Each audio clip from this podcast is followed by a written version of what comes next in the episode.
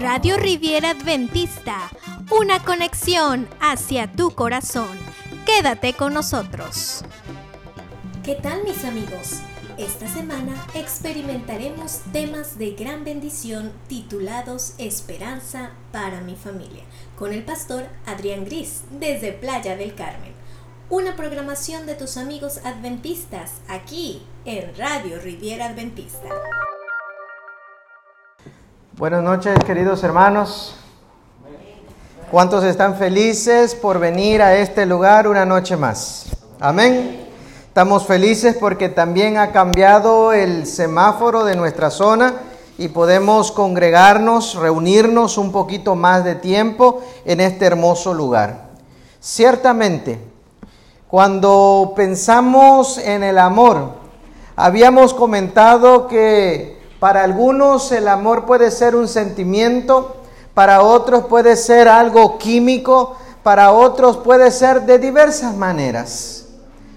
Hoy en esta noche hemos de recordar que realmente el amor se expresa.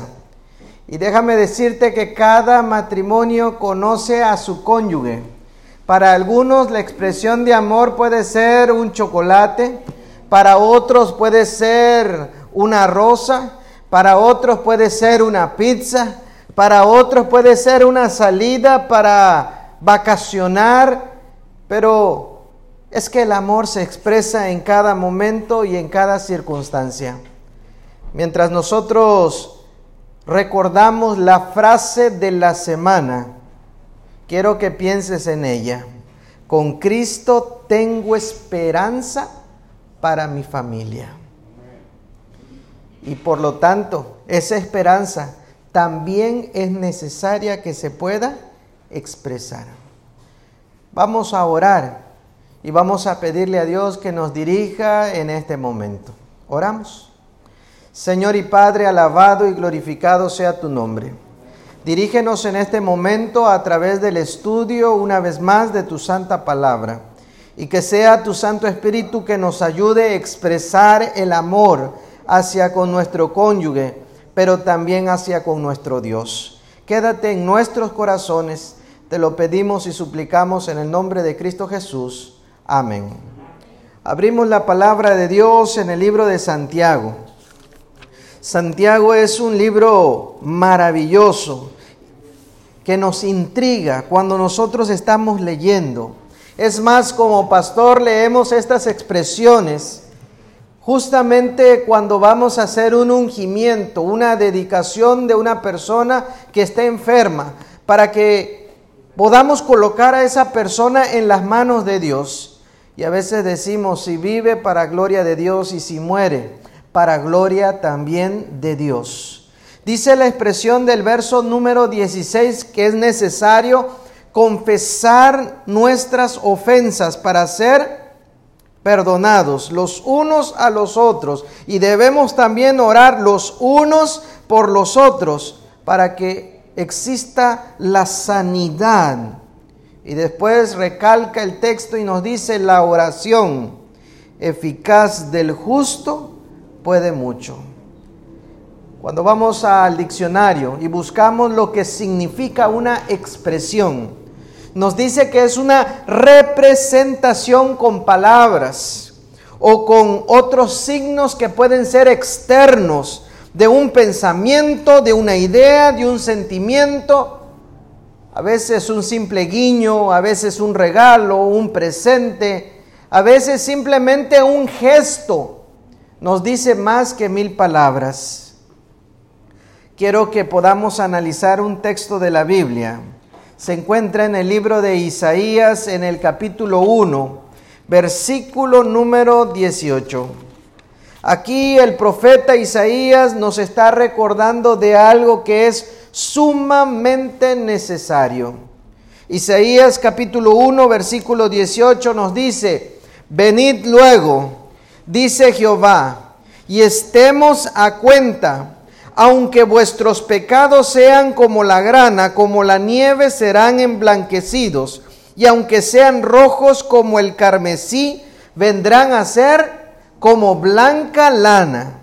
En medio de las circunstancias, Santiago nos estaba recordando, es necesario confesar nuestras ofensas, es necesario practicar la oración para que haya sanidad, para que haya perdón en vuestra alma. Recuerda, nosotros no somos justos, nosotros no somos perfectos, somos seres humanos que cometemos errores día a día. El único justo es nuestro Padre Celestial. Pero en medio de ese caminar nos dice que podemos entonces acercarnos a un abogado, a un intercesor, a un salvador, a la fuente del amor que es Cristo Jesús. Cuando las cosas van mal en la familia, entonces ahora el libro de Isaías nos recuerda, es necesario que analices la situación con los con los pies sobre la tierra y con la cabeza fríamente. Es necesario analizar y tener entonces un diálogo para con ello. Por lo tanto, Isaías 1.18 comienza diciendo, mira, venid luego y estemos a cuenta. ¿Qué está pasando? ¿Qué estamos haciendo como esposos?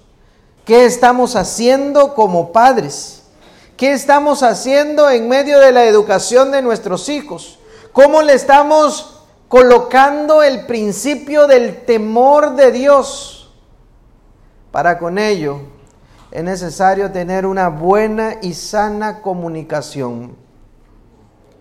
Y quizás te está saliendo una pregunta en tu cabeza. ¿Qué debo hacer? en medio de los problemas? ¿Qué debo hacer en medio de los errores? Si estoy teniendo una relación con mi pareja y en algún momento surge un error, surge un problema, ¿qué tengo que hacer? ¿Cómo poder resolverlo? Y la base la vamos a encontrar en la palabra de Dios. Bien decía entonces el capítulo número 5, verso 16 de Santiago, es necesario confesar vuestras ofensas a veces las personas decimos, mira, que pase el tiempo. El tiempo lo cura todo. Mentira.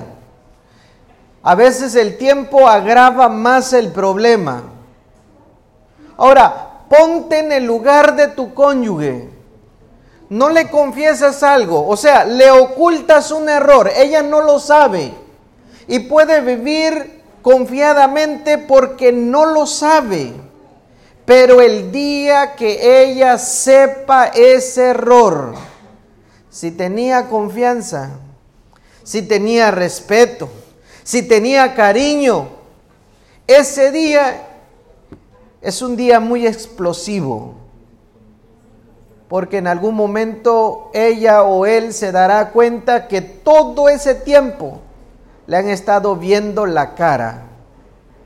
Es por eso que la palabra de Dios nos dice, mira, si tú confesas tus ofensas, si hemos ofendido en algún momento a nuestro cónyuge, es necesario, antes de pedirle perdón a Dios, hablar con nuestro semejante, con nuestro cónyuge.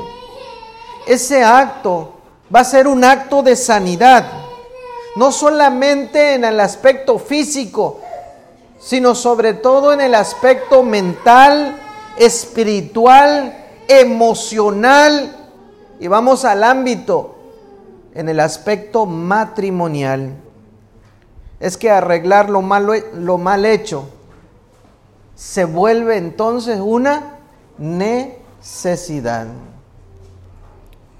Por eso nosotros necesitamos ser honestos, hablar con la verdad Decir a la persona, mira, lo siento mucho, perdóname por favor.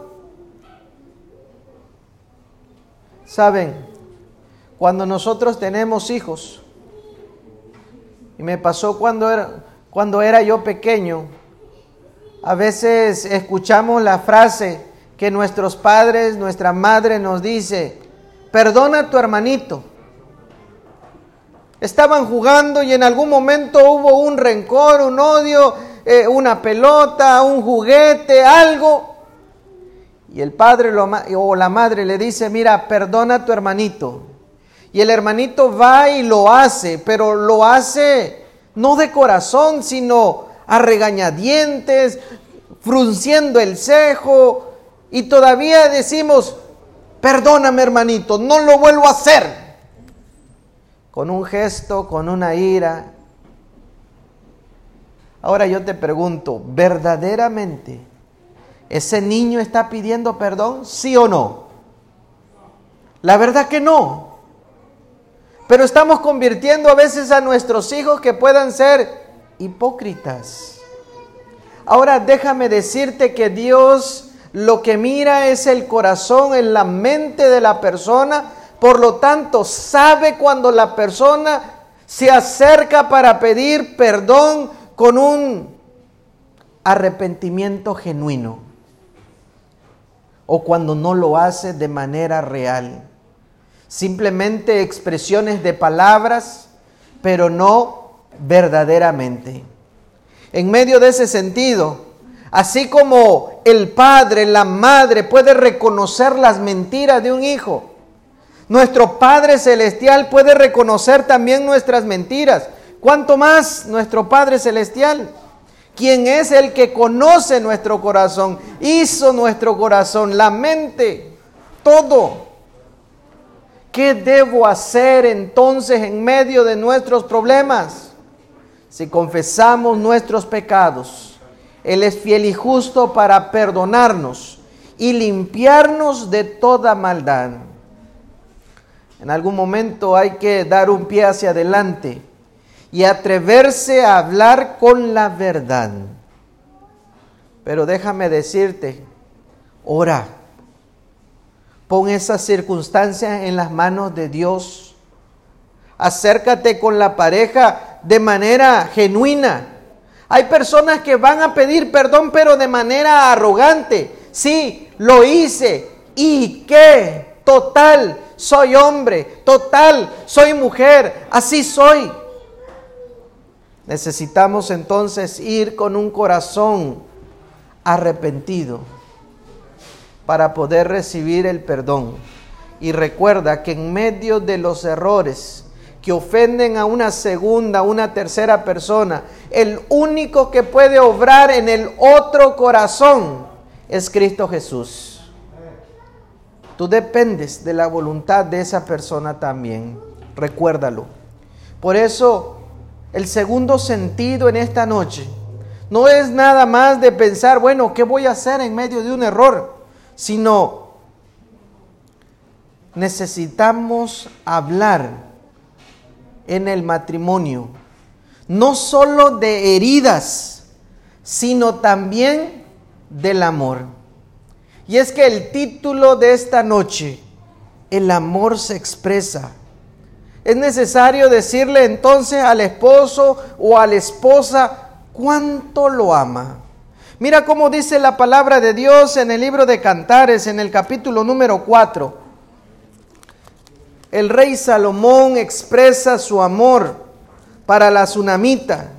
Y en medio de la circunstancia, vez tras vez, podemos darnos cuenta esa relación, ese cariño, esas expresiones de amor.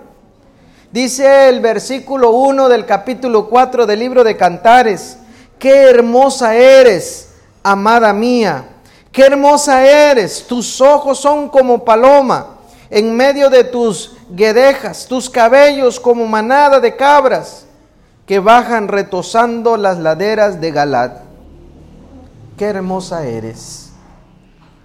A veces pareciera que nosotros somos hombres de una sola palabra Hace 15 años cuando nos comprometimos le dijimos que la amábamos, que la queríamos, que le íbamos a bajar el cielo, la luna, las montañas, las perlas.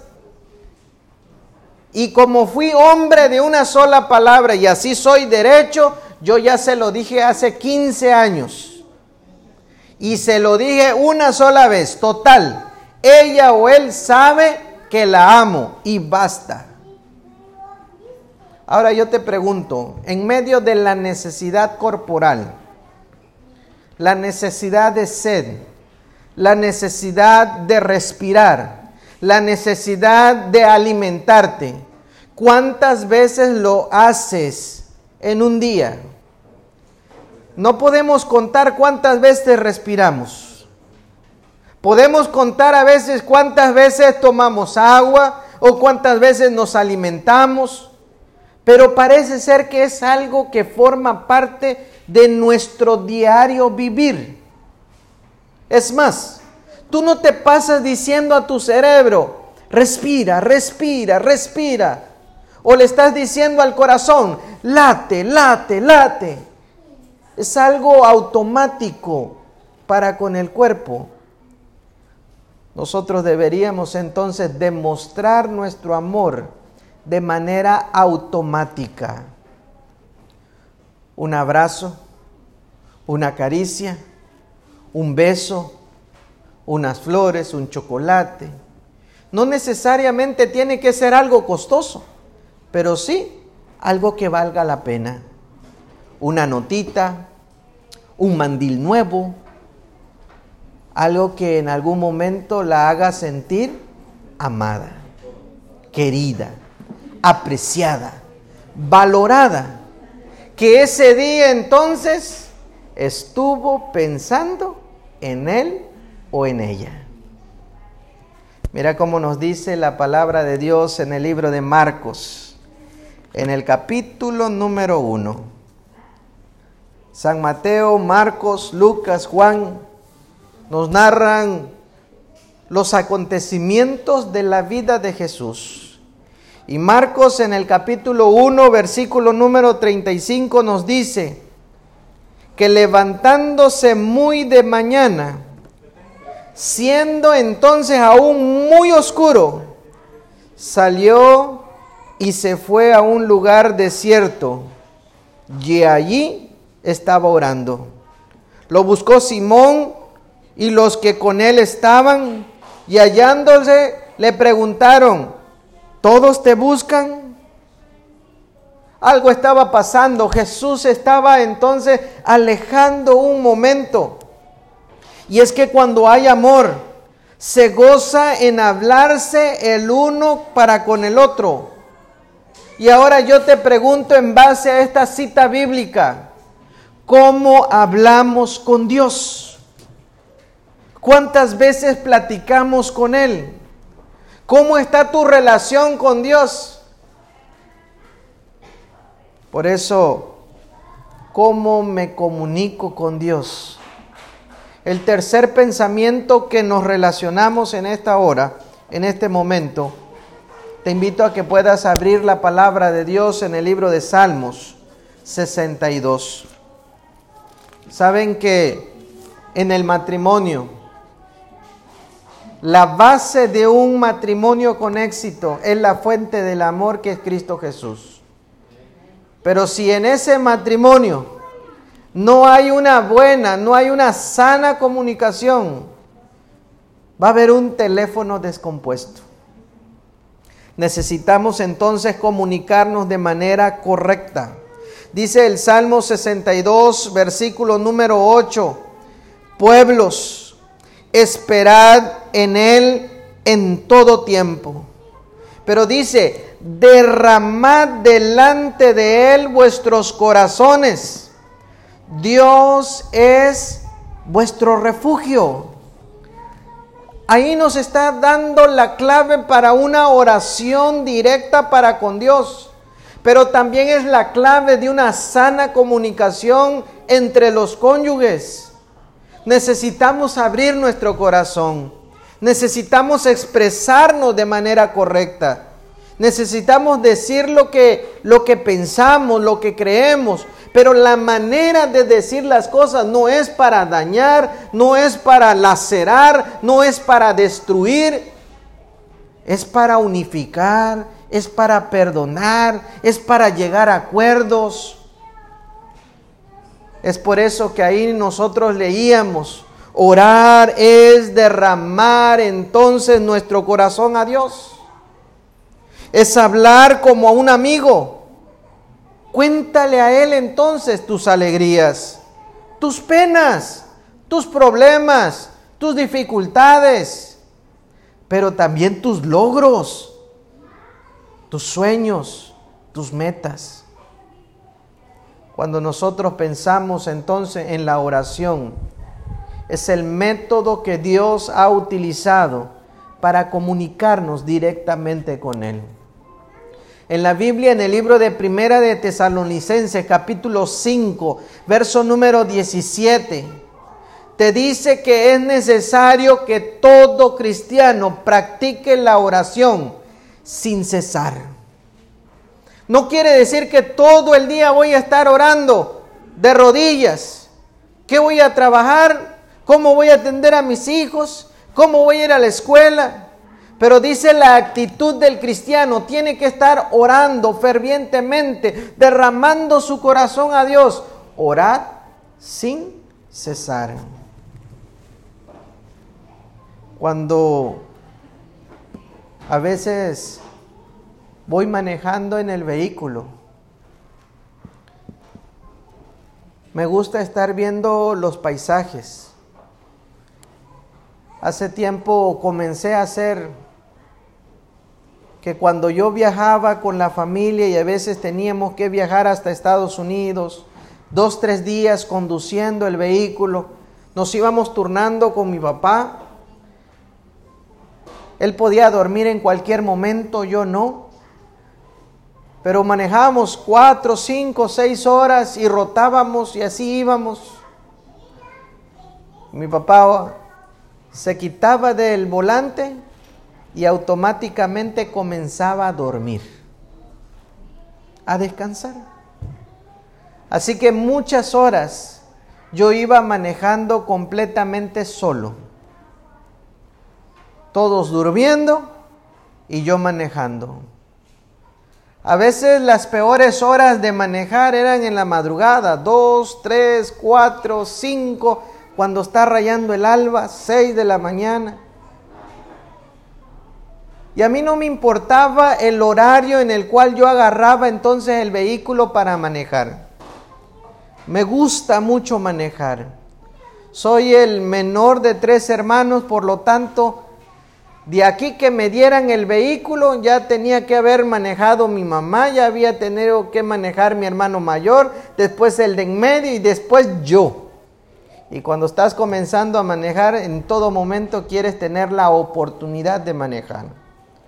Mientras nosotros siempre conducíamos y esos momentos en los cuales todos estaban callados, siempre iba platicando con Dios de lo que estaba pasando, de cómo me sentía, si era realmente la voluntad de Dios ir a ese destino. Muchas veces mientras yo iba conduciendo, iba yo pensando, ¿y qué tal si se atraviesa un carro o un perro o en algún momento una bicicleta? ¿Qué pasaría si voy manejando y en algún momento se poncha la llanta? Quiere decir que yo estaba a la expectativa de lo que iba a pasar o a acontecer. Mi mente estaba trabajando al mil por ciento para prever un accidente o alguna circunstancia. Pero lo mejor es que durante todo ese tiempo yo iba platicando con Dios, conociendo más el pensamiento de Dios para conmigo, reflexionando eso significa entonces orar sin cesar.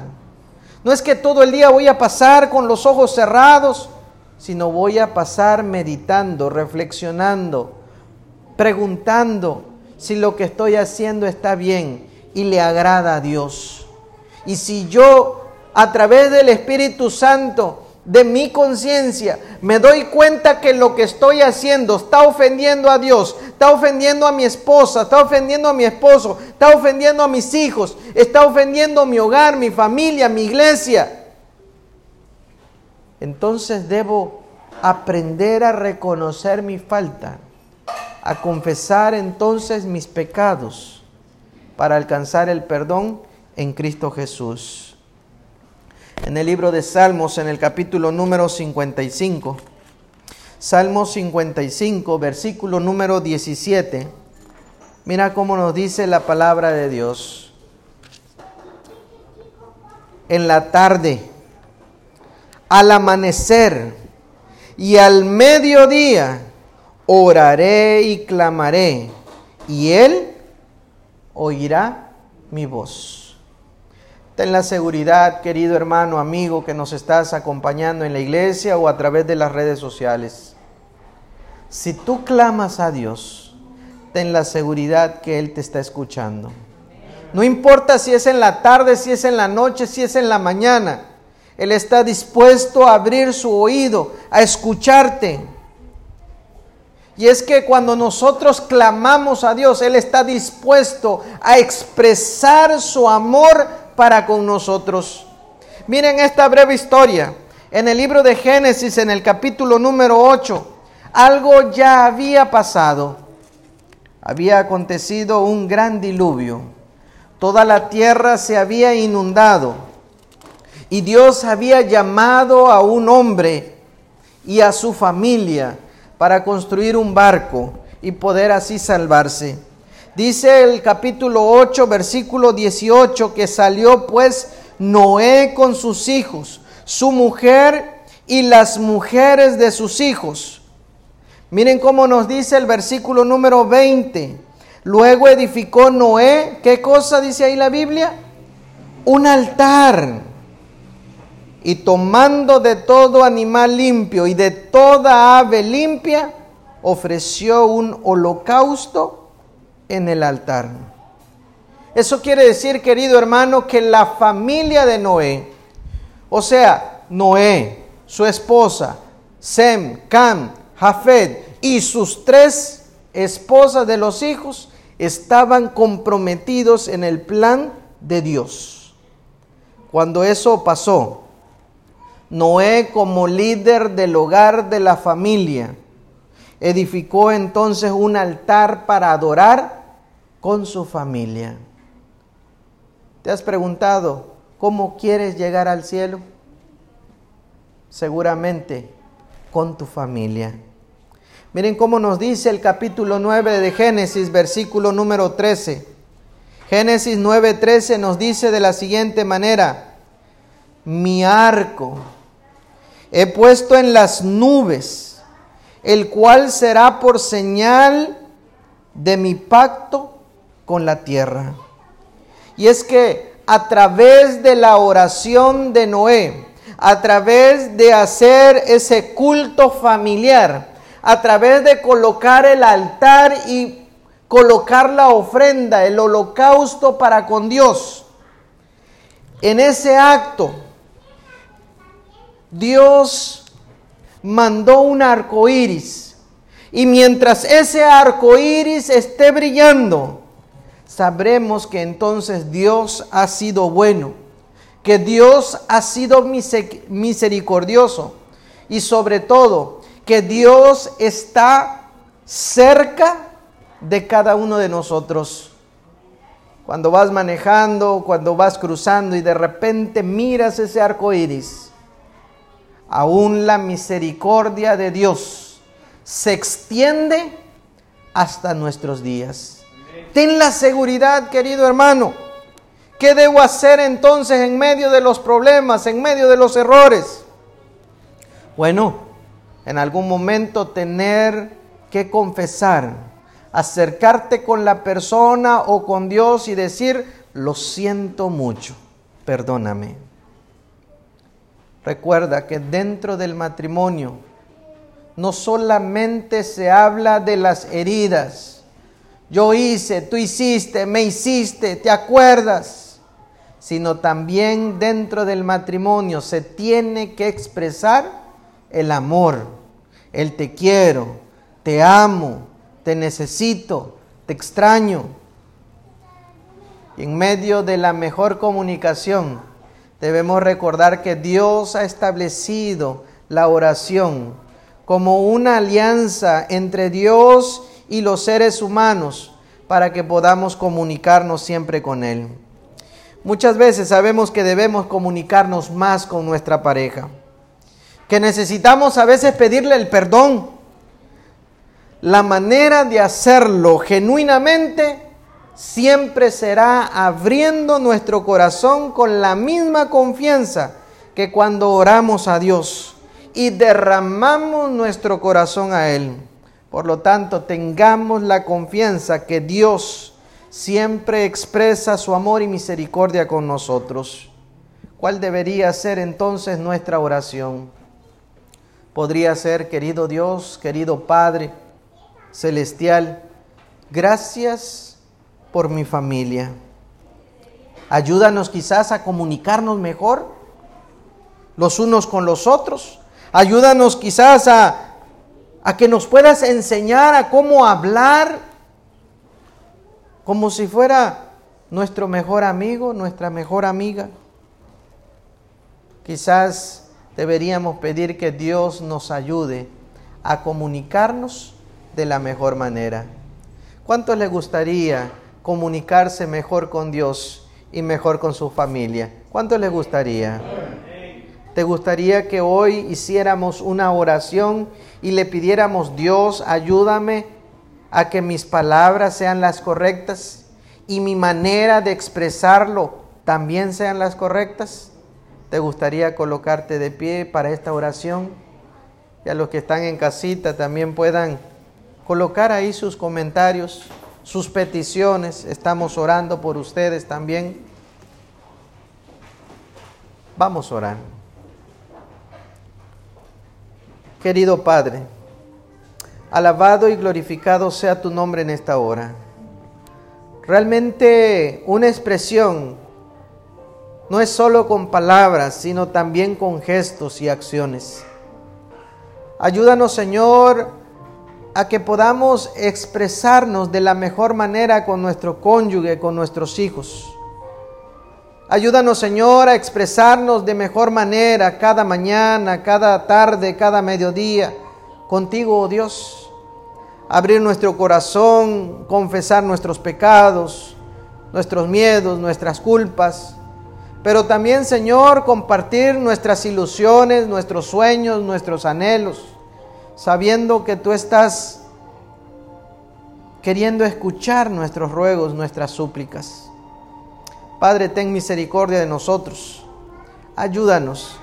Si en algún momento hemos dañado con palabras o acciones a nuestro ser amado, permite que tu Santo Espíritu nos ayude a comprender que necesitamos pedirle perdón y también que necesitamos expresar el amor de Dios para con nuestras parejas y para con nuestra familia. Creo que después de haber salido de esa gran tempestad, de ese gran diluvio, Noé y su familia presentó un altar delante de tu presencia porque estaba agradecido de lo bueno y misericordioso que tú has sido para con ellos como familia. Los protegiste en medio del vendaval. Y no solamente eso, sino que a través de ese acto de adoración, tú confirmaste un pacto, una alianza, un arco iris que les hacía recordar tu misericordia para con ellos. Y hasta el día de hoy nuevamente podemos ver el arco iris cada vez que llueve, Señor, porque tú eres bueno y tu misericordia es inmensa para con nosotros.